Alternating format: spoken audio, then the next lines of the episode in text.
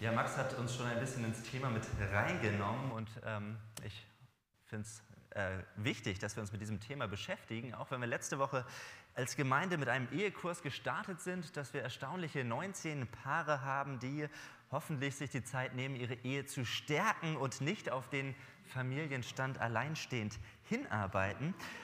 Das ist unsere Hoffnung, unser Anliegen als Gemeinde, dass wir Ehen stärken wollen, dass wir uns freuen, wenn in Ehen investiert wird, dass man gut miteinander unterwegs ist.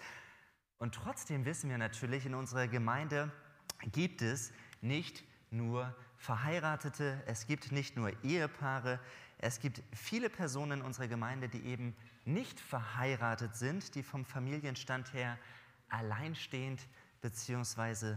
Single sind. Und ich dachte, wir machen eine kleine Unterbrechung in unserer Predigtreihe, wo wir uns mit Gottes Wesen, mit seinen Eigenschaften beschäftigen, gucken jetzt in diesen Wochen einmal die beiden verbreitetsten Familienstände an. In dieser Woche ähm, mit dem Stand alleinstehend und in der nächsten Woche gucken wir uns den Bund der Ehe an. Und dann geht es auch schon ziemlich schnell auf Ostern zu. Und ich habe diesen Text aus dem ersten Korintherbrief ähm, aus 1. Korinther 7 ja nicht ganz zufällig gewählt. Es ist der Text, der uns zu diesem Thema was zu sagen hat. Und wir haben es eben an der Reaktion schon gemerkt. Es ist ein Text, der ganz schön herausfordert, nicht nur Alleinstehende, sondern auch uns Verheiratete. Ähm, und man merkt, oh, da packt Paulus ganz schön was aus und an. Aber ein paar wesentliche Aspekte noch bevor wir in diesen Text aus 1. Korinther 7 einsteigen. Ich möchte uns einmal vor Augen führen, weshalb dieses Thema für uns alle wichtig ist. Warum sich diese Predigt über Alleinstehende an uns alle richtet. Das Thema Alleinstehend ist ja völlig unabhängig von deinem jetzigen Familienstand wichtig, weil ich mir ganz sicher bin, dass jeder von uns schon mal Single, alleinstehend war und dass jeder von uns auch zu jeder Zeit durch Trennung oder auch den Tod, den Verlust des Partners wieder alleinstehend werden kann. Es hat also mit jedem von uns zu tun und wir können uns alle damit in gewisser Weise identifizieren. Und natürlich sind wir eine Gemeinde, und das ist gut so, das ist richtig so, mit Verheirateten. Wir sind eine Gemeinde mit Menschen, die gerade in den Stand der Ehe gestartet sind, auch mit welchen, die schon viele, viele Ehejahre hinter sich haben.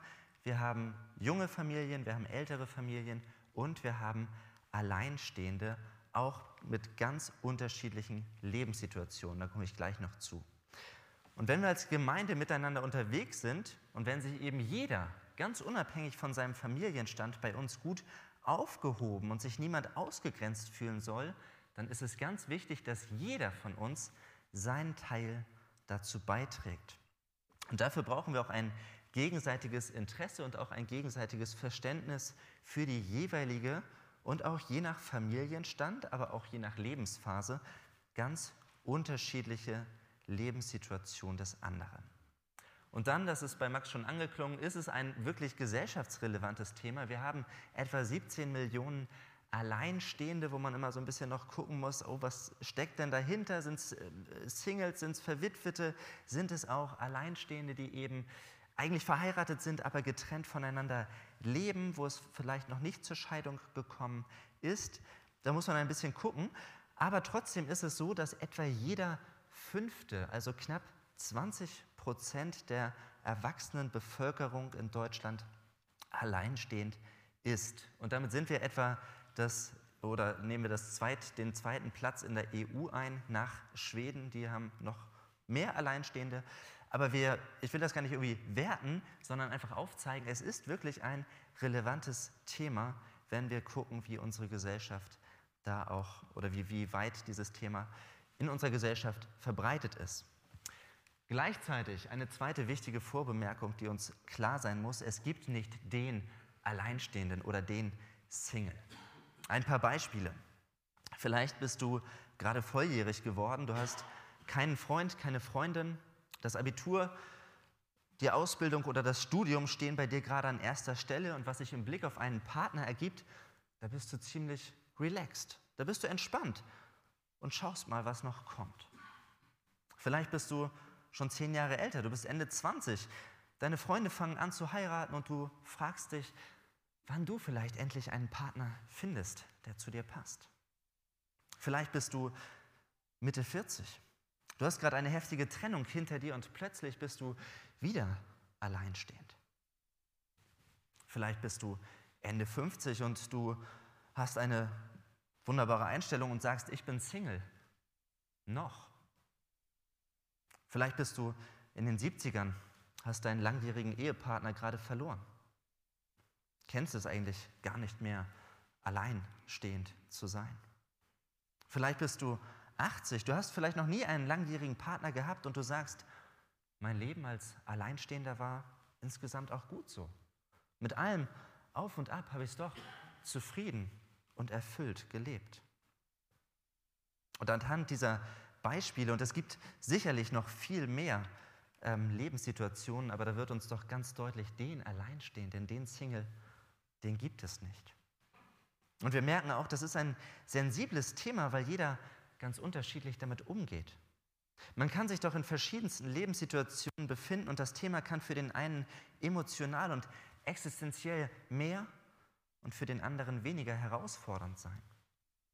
Und wenn wir uns heute mit diesem Thema beschäftigen, dann hoffe ich, dass wir an diesem Punkt aus christlicher Perspektive und von diesem Text aus 1. Korinther 7 eine von der Grundlage her sehr ermutigende Botschaft entdecken können. Denn, und das ist die dritte und auch sehr wichtige Vorbemerkung, ich glaube, auf dem Familienstand alleinstehend oder Single, da lastet ein ganz großes Missverständnis. Wir bekommen in unserer Kultur, wir bekommen in unserer Gesellschaft, durch unser Umfeld und auch in Gemeinden immer wieder eine gewisse Botschaft gespiegelt. Da gibt es die Vorstellung, für jeden Menschen gibt es einen passenden Partner. Man muss ihn nur finden. Aber es gibt dieses Denken, dass wenn dieser eine Mr. oder Mrs. Wright, wenn die kommt, dann liegt in dieser Beziehung und in dieser Zweisamkeit das höchste Glück. Und durch Medien und durch die Werbung, da wird uns die Erwartung eingetrichtert, dass es ganz normal ist, diese Person irgendwann zu finden und dann, dann endlich eine total erfüllte emotionale und sexuelle Erfüllung zu finden. Und es gibt diesen enormen Druck, irgendwie muss man doch seinen Traumpartner finden. Diese Person, die zu einem passt. Und wenn man diese Person aber nicht gefunden hat oder diese Person auch schon früher verloren hat, dann liegt es entweder an dir, dass du alleinstehend bist, du musst was an dir ändern, an deinem Aussehen, an deinem Beruf, an deinem Wohnort, an deinem Charakter, was auch immer. Oder es liegt nicht an dir und du hast einfach Pech gehabt. Und so wird uns eben auf vielen Kanälen suggeriert, wenn du Single bist, dann bist du unvollständig. Dann bist du ein Stück weit vielleicht bemitleidenswert oder unvollkommen. Als Übergang für eine absehbare Zeit, da ist Single-Sein, das alleinstehend okay. Aber eigentlich ist es kein Zustand, der so lange andauern sollte. Das scheint nicht normal zu sein, nicht so wie es sein soll. Und das kann das Umfeld einem durch oft unbedachte und verletzende Kommentare widerspiegeln. Und ich denke, wir merken als Gesellschaft, wenn wir merken, 17 Millionen 17 Millionen Alleinstehende, dann ist das ein ganz großes Missverständnis, weil es unsere Lebensrealität doch ganz schön verneint. Dieses Denken, verheiratet sein, das ist das Bessere, das eigentlich Richtige, dieses Denken, das auch in christlichen Kreisen existiert, das ist ein ganz großes Missverständnis.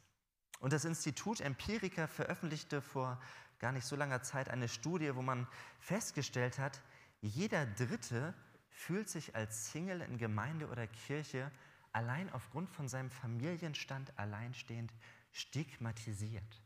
Da bleibt die Wertschätzung immer wieder auf der Strecke und deshalb muss man aufpassen, wie reden wir eigentlich über Alleinstehende? Wie sprechen wir mit Alleinstehenden? Was geben wir ihnen mit auf den Weg? Sind wir da sensibel für Unsetzende, für, für Unsätze, für verletzende Aussagen? für eine Art Partnervermittlung, die wir doch nur gut meinen, für die Frage, Mensch, eigentlich äh, kann ich das auch gar nicht verstehen. Du bist doch eigentlich ganz normal. Haben wir da Taktgefühl Und fühlt man sich bei uns als Teil der Gemeinde, unabhängig vom Familienstand? Ich hoffe sehr. Aber die Botschaft vieler Gemeinden ist, dass die Ehe und die Familie ein ganz hohes Gut sind. Und das meinen wir als christliche Gemeinden auch gut, dass wir den Wert der Ehe hochhalten. Der Wert der Ehe, der in unserer Gesellschaft doch ziemlich angegriffen ist und wo man immer wieder fragt, wie füllen wir eigentlich auch das Verständnis von Ehe? Und wir wollen als Christen den Stand der Ehe mit richtig guter Absicht hochhalten, aber das dürfen wir nicht zulasten des Standes des Alleinstehenden, des Singles machen oder gar einen Druck oder sogar eine Herabstufung Unverheirateter ausüben. Und manchmal ist die Vorstellung, dass die Ehe das Bessere sei, auch aus einem schwierigen Verständnis von 1. Mose 2 heraus genährt. Wir kennen diesen ähm, Vers nach der Schöpfung, wo ähm, Gott den Mann erschafft und dann auch die Frau. Und dann sagt Gott nämlich, es ist nicht gut, dass der Mensch allein ist.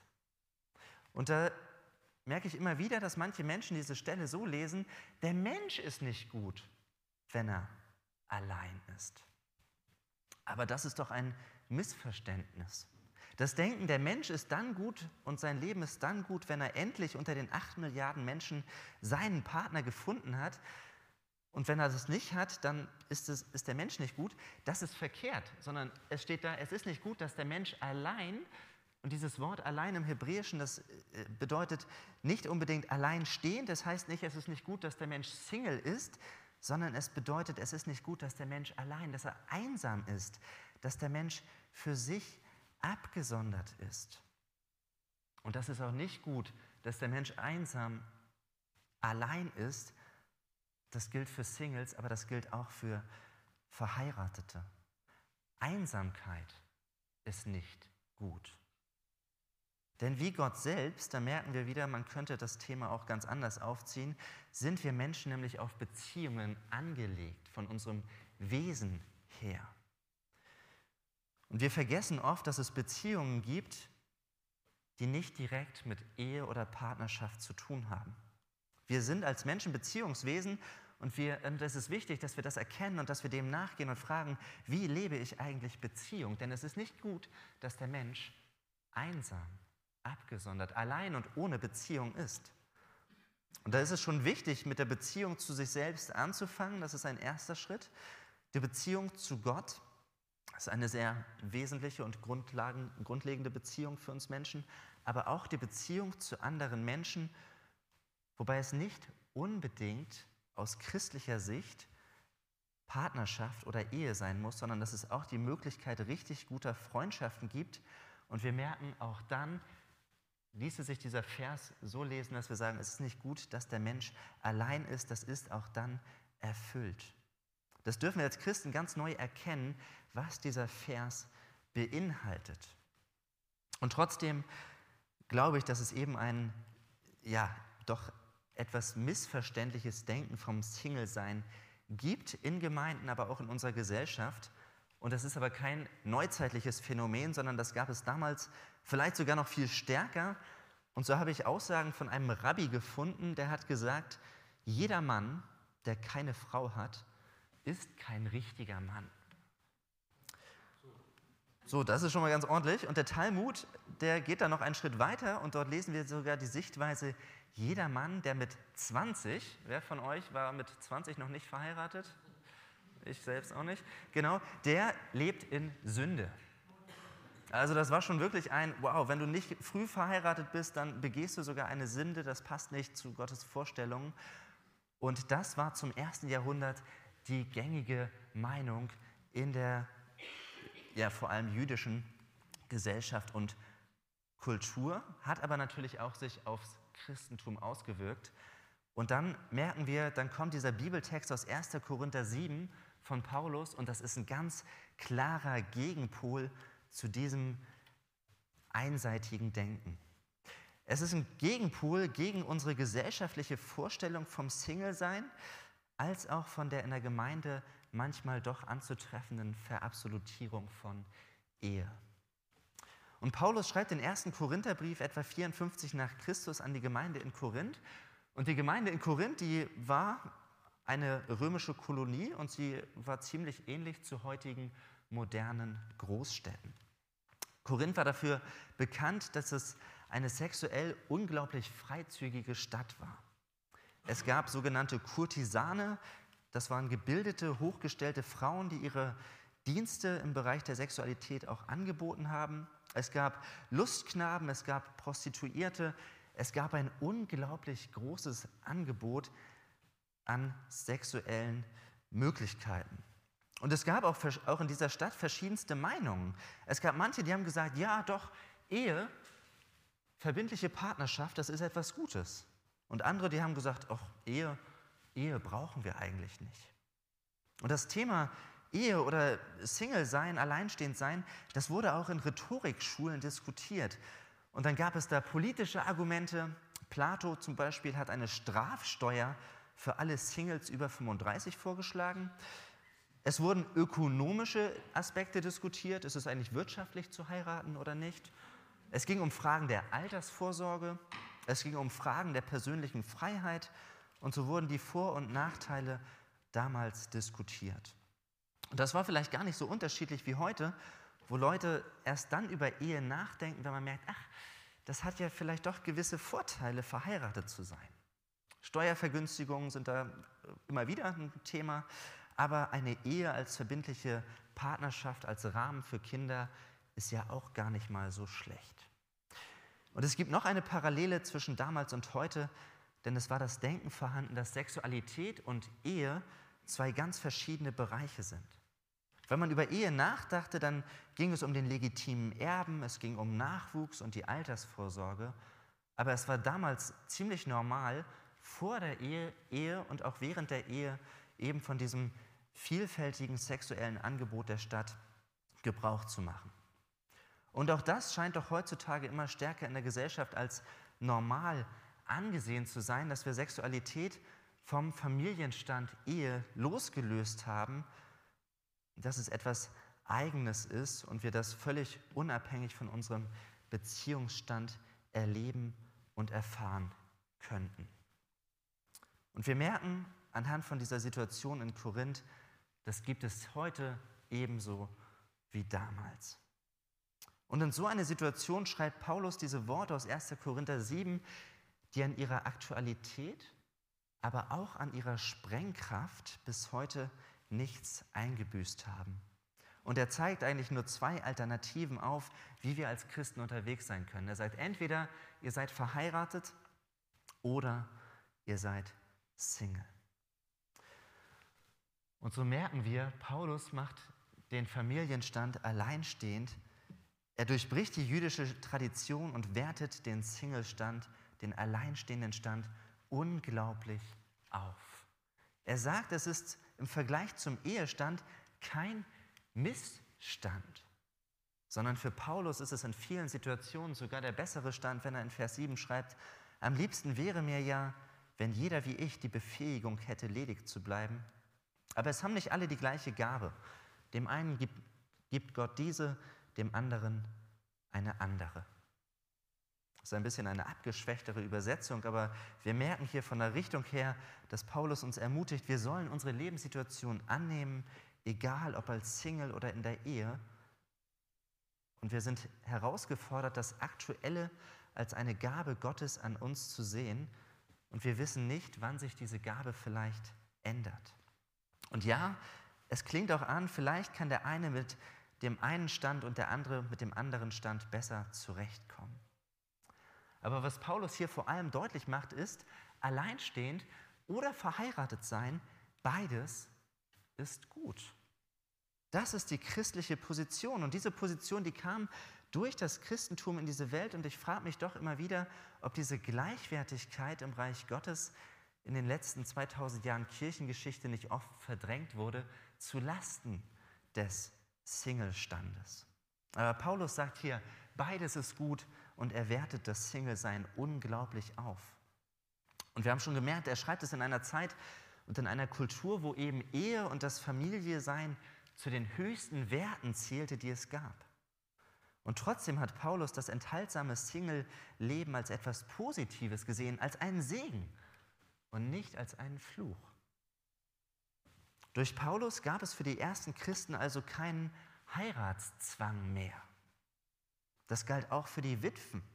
Und auch da ist es wichtig zu wissen, damals im Römischen Reich, da mussten Witwen eine Geldstrafe bezahlen, wenn sie nicht innerhalb von zwei Jahren wieder verheiratet waren. Und was machen die ersten Christen?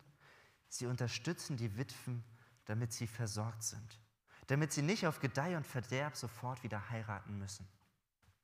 Christen dürfen Single sein, wie Paulus. Das Single-Sein ist ein guter, ein von Gott gesegneter Stand. Das ist die Botschaft von Paulus.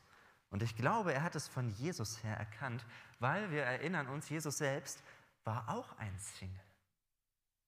Und wenn wir überlegen, wie ist Jesus damit umgegangen, wie hat Jesus gelebt, dann glaube ich, können wir schon ziemlich sicher sagen, Jesus war kein frustrierter, er war kein verzweifelter und unglücklicher Mensch. Jesus stellt auch diesen Familienstand des Verheiratetseins, der doch eigentlich die Norm war, das stellt schon Jesus mit seinem Kommen in diese Welt auf den Kopf, dass Jesus der vollkommene Mensch Single war.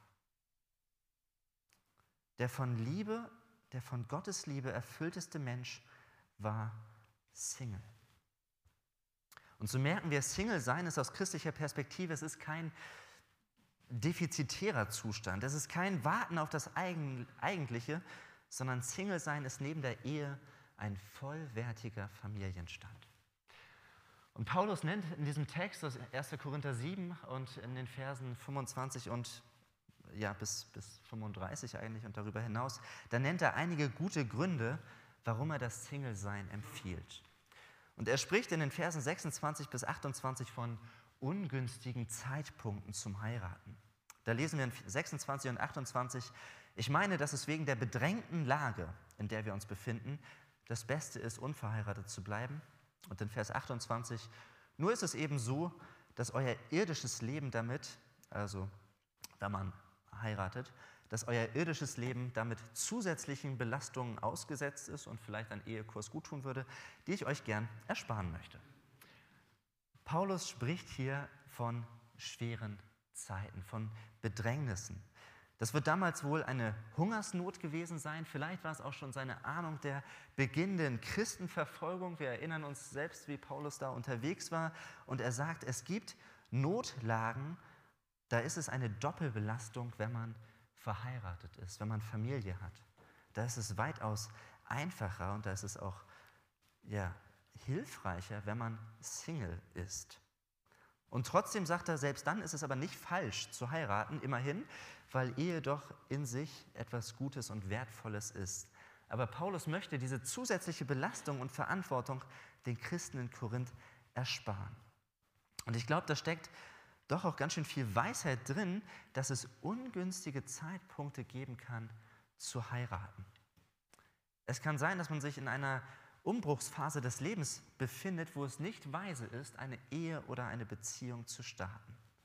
Es können große Belastungen sein, wenn man in Dinge und Aufgaben so stark eingebunden ist und dass man gar keine Kraft hat, eine Beziehung zu beginnen, sich in den Partner zu investieren oder eine Partnerschaft auf gute Weise zu pflegen. Es kann auch sein, dass man eine Zeit der Heilung braucht, um alte Beziehungen aufzuarbeiten, um eingefahrene Verhaltensmuster zu durchbrechen. Denn wenn man mit unguten, wenn man mit wenig hilfreichen Verhaltensmustern oder Abhängigkeiten in eine Beziehung hineinkommt, dann bringt man das mit und das wird der Beziehung auf Dauer vermutlich mehr schaden als nützen. Es ist wichtig, die Beziehung zu sich selbst im Reinen zu haben, dass man dort heil unterwegs ist und an einem Punkt ist, von wo aus es gesund ist, eine Beziehung zu einem anderen Menschen einzugehen. Und dafür braucht es viel Weisheit, das zu erkennen, wie, welche Zeit gut ist weil unsere Emotionen da oft eine ganz andere Sprache sprechen. Aber Paulus warnt uns und er sagt, es dient weder Jesus noch uns selbst, wenn wir zu unweisen Zeiten heiraten. Das ist der eine Grund. Der zweite Grund oder zweite Punkt ist dann in den Versen 32 bis 34, wo Paulus ganz klar Vorteile nennt, die das Single-Sein mit sich bringt. wo er schreibt, ich möchte, dass ihr frei seid von unnötigen Sorgen. Wenn ein Mann ledig ist, gilt seine ganze Sorge der Sache des Herrn. Er bemüht sich so zu leben, dass der Herr Freude daran hat. Aber wenn er verheiratet ist, bemüht er sich, auch seiner Frau Freude zu machen. Daher sorgt er sich auch um Dinge, die zum Leben in dieser Welt gehören. Und das führt dazu, dass seine Interessen geteilt sind. Genauso ist es bei der Frau. Wenn sie noch nicht verheiratet ist oder wenn sie keinen Mann mehr hat, gilt ihre ganze Sorge der Sache des Herrn. Sie möchte ihm dienen mit all ihren Gedanken und all ihrem Tun. Aber wenn sie verheiratet ist, sorgt sie sich auch um irdische Dinge. Sie bemüht sich, ihrem Mann Freude zu machen. Paulus sagt hier ganz klar, wenn man verheiratet ist und Jesus nachfolgt, dann zieht es uns doch in zwei Richtungen. Man möchte zu 100% Jesus gefallen, aber auch zu 100% seinem Partner. Beides ist gut und beides geht ja auch irgendwie zusammen, aber wir merken doch, als Menschen haben wir doch nur begrenzte Ressourcen zur Verfügung und wir müssen das irgendwie aufteilen und zuteilen. Und ein Single, ein Alleinstehender hat diesen Konflikt nicht, sondern kann sehr frei über seine Ressourcen, auch über seine Ressourcen für den Herrn verfügen. Auch wenn es sich oft anders anfühlt, aber Alleinstehende haben doch eine größere Freiheit über ihre Zeit zu verfügen. Sie haben mehr Zeit, mehr Finanzen. Sie haben die Freiheit, ihre Entscheidungen so zu treffen, dass sie selber ihre Risiken abwägen oder überlegen, welche Veränderungen sie angehen möchten. Das können sie alles selbst zu 100 Prozent entscheiden. Wer aber einen Ehepartner oder größer noch Familie hat, der teilt diese unterschiedlichen Dinge, Zeit, Geld, Risiken, Änderungsaspekte, immer auf die ganze Familie auf und muss die Konsequenzen für die anderen mit bedenken. Und so merken wir, Partnerschaft und Familie, das bringt nicht nur vor, sondern es bringt ganz klar auch Nachteile mit sich, gerade auch im Dienst und in unseren Ressourcen für den Herrn. Oft sehen wir ja vor allem das, was man vielleicht nicht hat, wo man sich mehr Zeit wünscht, wo man sich vielleicht mehr Flexibilität oder Freiheit wünscht, wo man sich vielleicht aber auch ähm, ja, mehr Intimität, Partnerschaft wünscht. Aber uns sollte immer klar sein, beides, das Single-Sein und das Verheiratet-Sein, beides hat seine Vor- und seine Nachteile. Und deshalb ist es ganz wichtig, dass man in seinem Familienstand nicht nur unter sich ist, dass wir das Miteinander und das mit reingenommen werden in die Situation des anderen brauchen, um miteinander zu lernen über die Last und aber auch die Vorzüge des jeweiligen Familienstandes. Und dass wir als Gemeinde ein solcher Ort sein wollen, wo wir miteinander Beziehungen pflegen, wo wir Beziehung leben lernen und wo wir einander wahrnehmen, ganz unabhängig vom Familienstand. Als Verheiratete und Unverheiratete, als Familien mit Kindern und als kinderlose Paare, als Alte und Junge, und dass wir in gewissem Maße teilhaben können an der jeweils anderen Lebenssituation und Lebensrealität. Und das ist wichtig, den jeweiligen Herausforderungen, die jede Situation auch mit sich bringt, dass wir darüber Raum geben können, dass wir nicht so tun, als wäre immer alles okay und als ob das immer alles einfach wäre oder einen völlig erfüllt. Und dass wir als Gemeinde oder vielleicht auch stärker in kleinen Kreisen und Gruppen innerhalb der Gemeinde einen Ort haben, wo man mit seinen Sorgen nicht alleine bleibt, wo wir ehrlich und offen miteinander unterwegs sind, wo wir einander annehmen und wertschätzen und dass uns ganz klar ist, beides, alleinstehend und verheiratet sein und Familie leben, beides hat Vorteile und beides bringt auch Herausforderungen oder vielleicht sogar auch Nachteile mit sich. Ein dritter Punkt. Paulus greift noch ein Thema auf und er sagt, wir wollen das alles einmal aus der Ewigkeitsperspektive bewerten. Und es ist herausfordernd, was er in den Versen 29 bis 31 schreibt oder 32. Er sagte, eins ist sicher, Geschwister, es geht immer schneller dem Ende zu. Deshalb darf es in der Zeit, die uns noch bleibt, beim Verheirateten nicht die Ehe sein, die sein Leben bestimmt. Beim Traurigen darf es nicht die Traurigkeit sein und beim Fröhlichen nicht die Freude. Wer etwas kauft, soll damit so umgehen, als würde es ihm nicht gehören. Und wer von den Dingen dieser Welt Gebrauch macht, darf sich nicht von ihnen gefangen nehmen lassen. Denn die Welt in ihrer jetzigen Gestalt ist dem Untergang geweiht, ich möchte, dass ihr frei seid von unnötigen Sorgen. Paulus gibt uns hier Anweisungen, die für alle gelten, völlig unabhängig von unserem Familienstand. Paulus sagt, die Zeit ist kurz und diese Welt vergeht. Sie ist befristet und vorläufig. Und das heißt jetzt nicht, dass diese Welt völlig schlecht ist, aber dass wir unser Herz nicht an Dinge hängen sollen, die irgendwann vergehen werden. Und wir merken, Paulus schließt hier die Ehe mit ein. Wir sollen unser Herz nicht zu sehr an die Ehe und an unseren Partner hängen, auch nicht an unsere Familie. Und das bedeutet nicht, dass er sagt, wir sollten unseren Partner weniger lieben. Aber er sagt, macht euch bewusst, dass selbst die Ehe etwas Vorübergehendes ist. Wir sollen unsere Identität nicht daran hängen. Und hier merken wir, unsere Identität ist für Paulus nicht in unserem Familienstand begründet. Paulus sagt, bevor du Ehemann oder Ehefrau bist, da bist du ein geliebtes Kind Gottes. Bevor du Single bist, da bist du ein geliebtes Kind Gottes. Und das ist deine fundamentale Identität, wenn du dein Leben Jesus Christus anvertraust. Ob alleinstehend oder verheiratet, die Realität, in der wir stehen und unser Leben führen, das wird irgendwann mal vergehen und der größeren und der ewigen Realität weichen, dass wir ganz tief mit Jesus Christus in Beziehung stehen. Dass deine und meine Identität als Christ darin besteht, dass ich von Gott geliebt bin, dass ich bei ihm und durch ihn die tiefste und erfüllteste Beziehung finde, die es geben kann. Wenn wir uns also auf diese Ewigkeitsperspektive einlassen, dann sollten wir erkennen, das höchste Ziel deines und das höchste Ziel meines Lebens ist nicht, einen Partner zu finden. Es ist nicht, Familie zu gründen und bis ans Ende der Tage darin glücklich und die Erfüllung der Träume leben zu wollen. Es gibt sehr große Erwartungen und Vorstellungen an Partnerschaft und Familie. Aber ich wage zu behaupten, dass keine Partnerschaft all deine Erwartungen und Sehnsüchte stillen kann, erfüllen kann. Dass uns klar sein muss, auch wenn wir in einer Beziehung unterwegs sind, dein Partner ist nicht der Heiland. Und du bist es auch nicht. Wir sind alle Menschen mit unpopulären Gefühlen wie Stolz, Neid oder Angst.